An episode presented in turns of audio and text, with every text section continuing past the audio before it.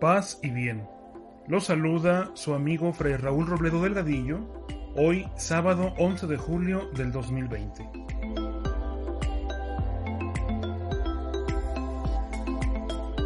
Hoy el Señor, en el Evangelio de San Mateo, nos tiene una reflexión muy actual y que tiene mucho que decirnos a nosotros. El Señor nos habla acerca de cómo los discípulos debemos adoptar ciertas posturas y ciertas consecuencias de nuestro seguimiento al Señor. Nos hace saber que su seguimiento no será fácil y que ese seguimiento al Señor tendrá también sus trabas. No por el hecho de ser discípulos del Señor tendremos el camino fácil y allanado.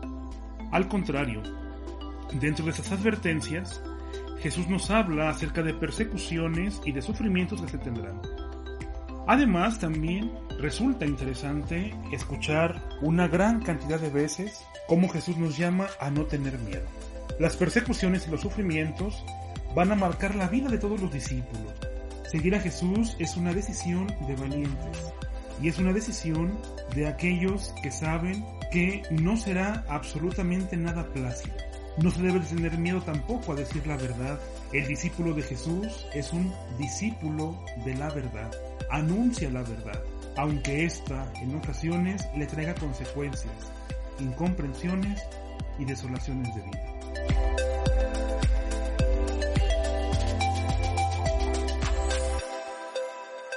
Démosle gracias a Cristo porque nos ha llamado a su seguimiento porque nos infunde diariamente en el Espíritu esa fuerza renovadora que nos llama a seguir adelante.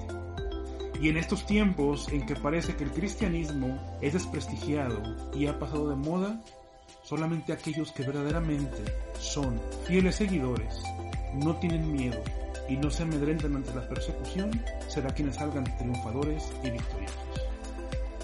Los saludo, paz y bien.